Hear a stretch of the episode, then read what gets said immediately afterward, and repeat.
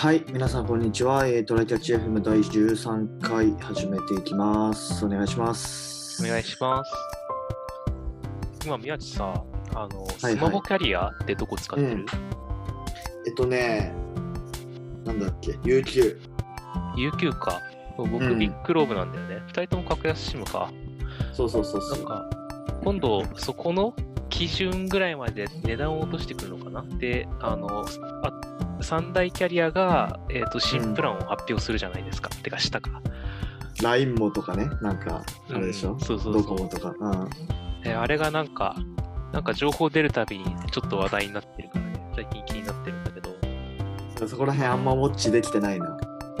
そうあの結構一般の人が使うにはギガ数がそもそも多すぎるっていらないんじゃないかとか、なんか、確かに。もともとドコモとかは特にかな？あの、うんサブブランドとして出すつもりだったものをあのうん値段下げろって言われたから自社ブランドとして出したみたいな経緯があるらしい。なんか、へーあの、ちゃんと裏は取ってないけどらしくて、だからうんキャリアメールがついてないんですよ。うんうんうん。え、なんかドコモ .ne.jp みたいなやつ？そうです、そうです。あれがついてないと。だから、よく知らずに乗り換えたりとか始めたりする人が、メールないじゃんとか、メール引き継げないじゃんってなるなりそうっていう噂が出てきてて、うんいや、俺で当分もうキャリアメールとか使ってないんだけど、まあ、まだまだやっぱみんなキャリアメール使ってんのかな。なんか、メールを登録したまま忘れてる人とか、あの、はいはいはい。少し前に大学の教授やってる人と話をした時とかに聞いたんだけど、最近の学生さん、メールってものをあまり使ってないって話があ、そうなんだ、やっぱ。噂はあって、だから、なんかアプリで完結しちゃうしさ、うんうんうんうん。だからなんか、あんまりその Gmail とかも使ってない人もいるらしいから、そういう人は使ってんじゃないかなと思うんだよなるほどね。ね。で、なんか、総務省がキャリアメールはプランに入れろよみたいな指示を出したり、そうんそれは別に時代錯誤でいらないんじゃないかみたいな記事がネットにいくつか上がってきたりとか、うんなんかそれを見て僕がキャリアメールって LINE の ID 使うための年齢認証にいるよね、あれどうすんだろうとか、いろんなことをああ、思ったりしてね。そっか。あ、それ以外できないのか。そうそう、だから僕とか宮地は今できないよね。あの、キャリア、三大キャリアじゃないから。ああ、そっか。やってなかったかな。なんか、うん、ももしかしたらやってなかったかもしれない。過去にやってたら、もしかしたら引き継げてるかもしれないけど、新たにはできなくて、だからあの、QR コードを URL 化したやつを発行できるから、それでやり取りとかはできるんだけど、だから LINE も LINE で、なんかそれでしか年齢認証できないのどうなのって思うけどね。僕もね、そこが問題だとは思うし、あの、ま あなんなら、三大キャリアのうち一つはソフトバンク &LINE になってるから、そこは LINE どうせ使えるんだろうけどね。ああ、なるほどね。はいはいはいはい。で、逆にあの、めちゃめちゃ安かった LINE モバイルのプランがなくなるらしくて、うんうんなんん。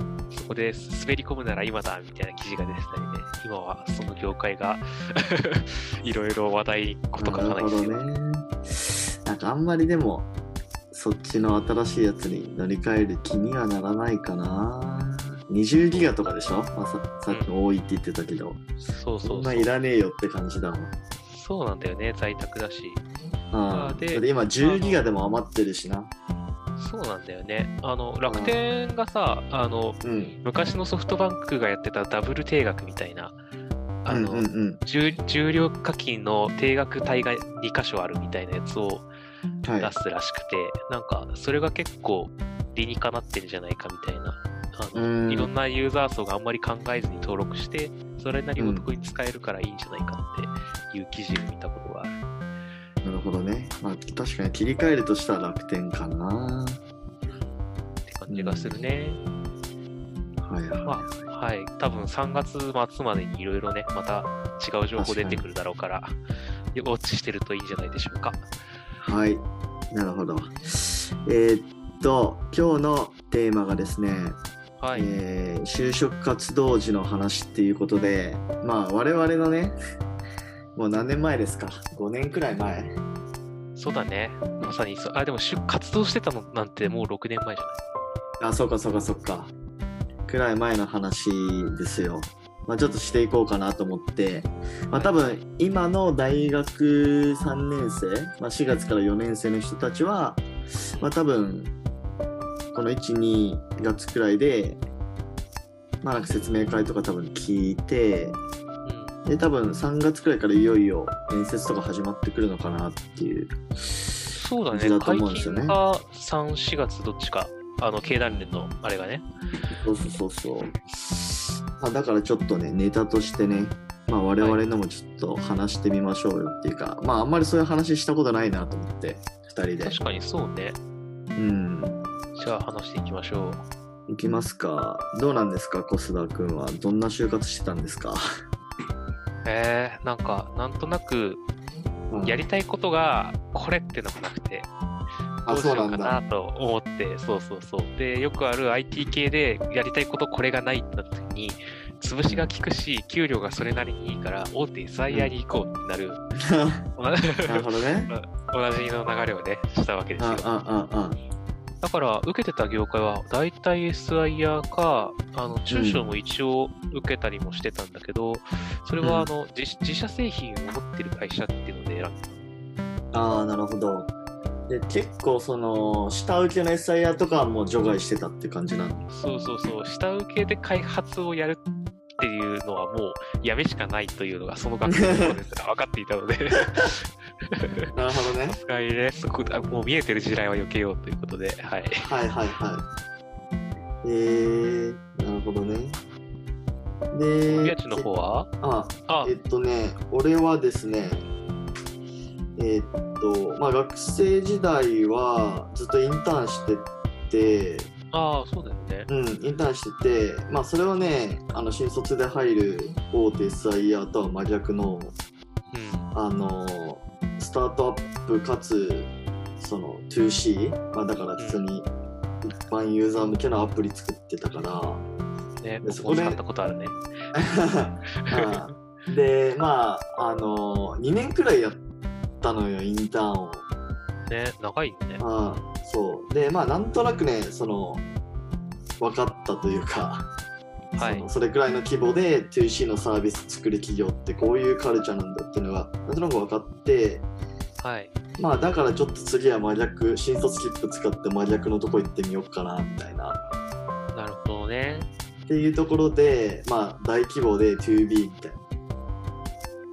まあだからその軸の証言証言第4証言があって、だからそれがまあ小規模大規模っていう軸と、まあ、うん 2B2C っていう軸があってうん。まあそれは反対のとこを選んだっていう感じだねおーしっかりしている。僕と選び方が違う。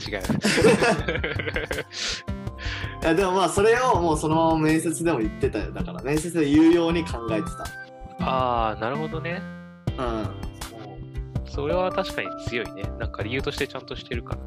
そうそうそうそうでもさコスさん今さっき言ってたさ、うん。なんか結構金稼げそうでみたいな話って、うん。まあそのなんていうの？自己的な理由じゃん。ああ、うん。面接ではどうどうあの切り抜きてたの？面接はそれはもうルーチンというかね、あの、まず 会社のホームページに行きます。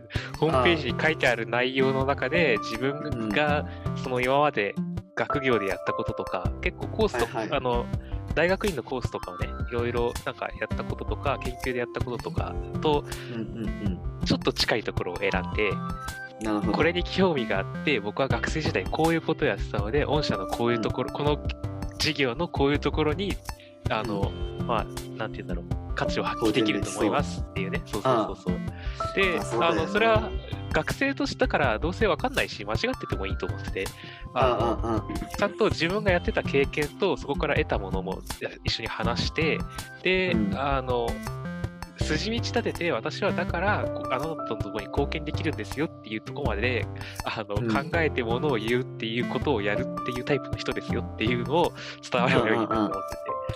だから、そうだ就ね活はね、そこまでやっそこくらいまでで、なんか、新卒は通ることが多いから、うんうんうん。それは間違いない。ました ES も同じ書き方できるからね。まあ確かに。なんかこの間さツイッターでなんか見たんだけど、うん。なんかよく面接でさあるあるなのがさ、うん。まあ、すなんか死亡理由とか言ってそれって弊社じゃなくてもできますよねみたいな。ことを 言われるみたいな話ってあるじゃん。うん。でも本当にその企業じゃないとできないことってまあほぼほぼないっていう話もあるじゃん。そうだね。まあでもだからといってうん。その正論をぶつける人はうん。まあなんか大人じゃないと。うん。もう、まあなんかそそれも入らない方がいいよ。いやでもあ、まあまあんでも言うてその企業しかできなんかできないことを持ってる強みとして持ってる企業って少ないから。そうだね。あまあだからまあそれを理解した上で大人になって、まあ、ある程度こう筋道立ててうん。まあその死亡理由を考えられる人っていうのがまあ求められてるんですよみたいなことをまあ言われ言ってる人がいてね、そうだね。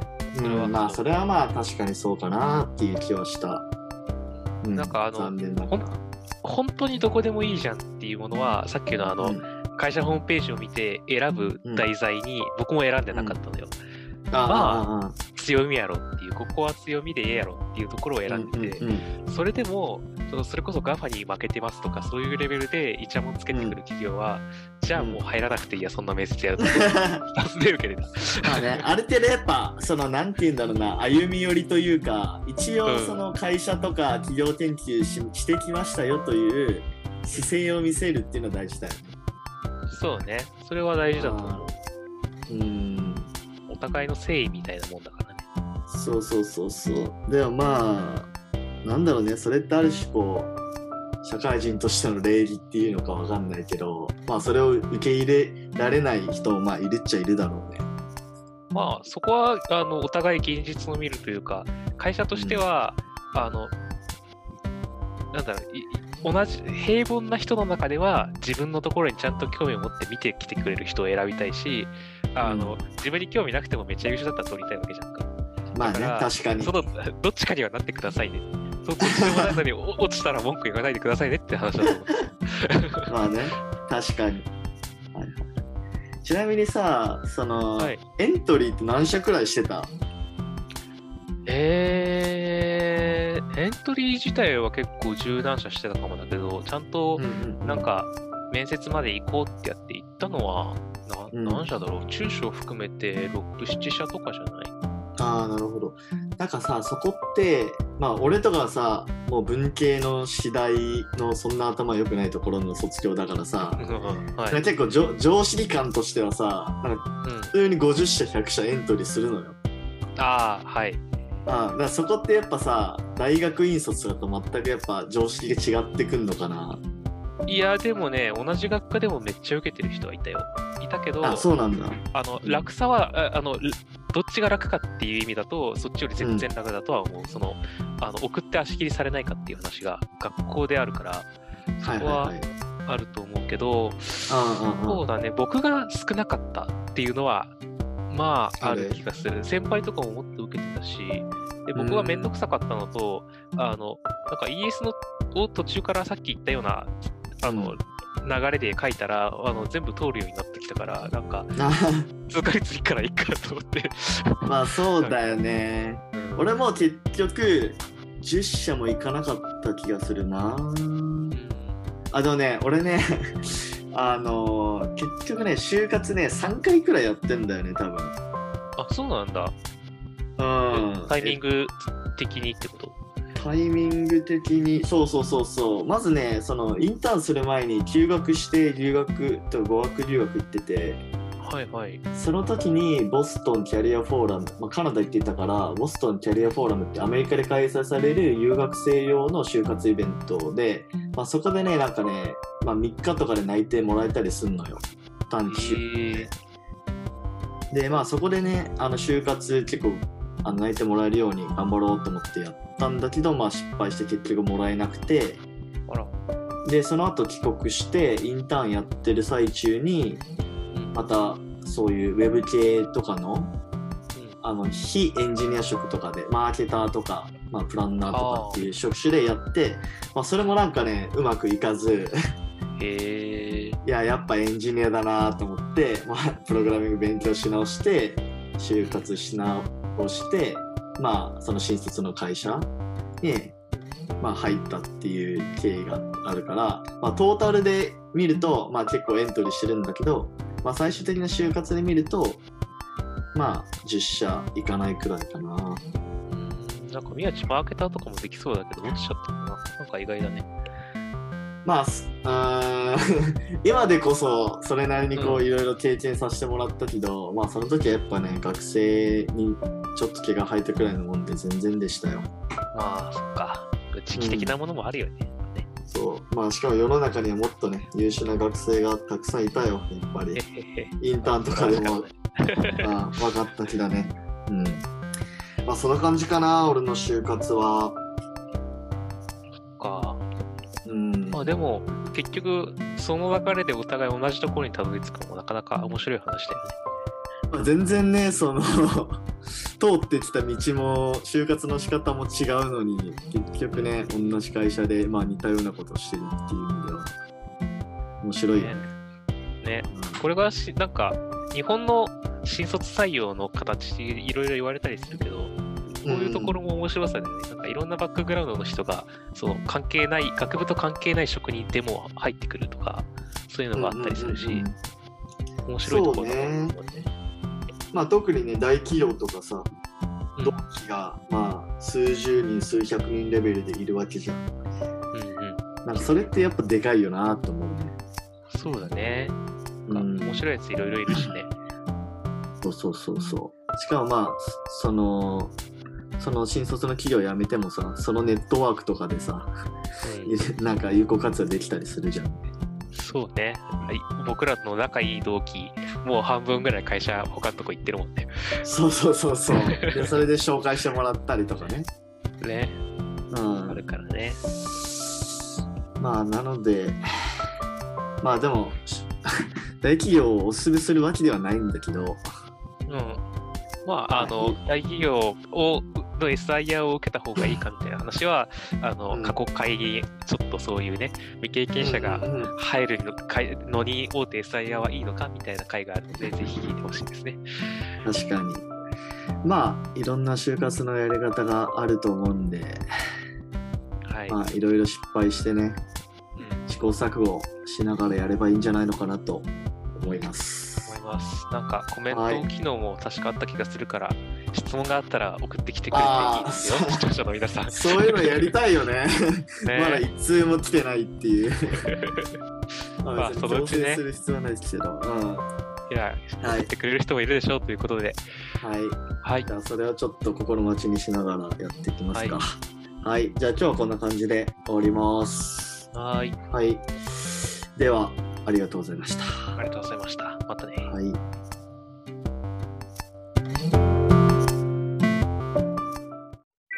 And now, a short commercial break. 現在エンジニアの採用にお困りではないですか？候補者とのマッチ率を高めたい、辞退率を下げたいという課題がある場合、ポッドキャストの活用がおすすめです。音声だからこそ伝えられる深い情報で候補者の興味関心を高めることができます。株式会社ピトパでは企業の採用広報に役立つポッドキャスト作りをサポートしています。気になる方はカタカナでピトパと検索し、X またはホームページのお問い合わせよりご連絡ください。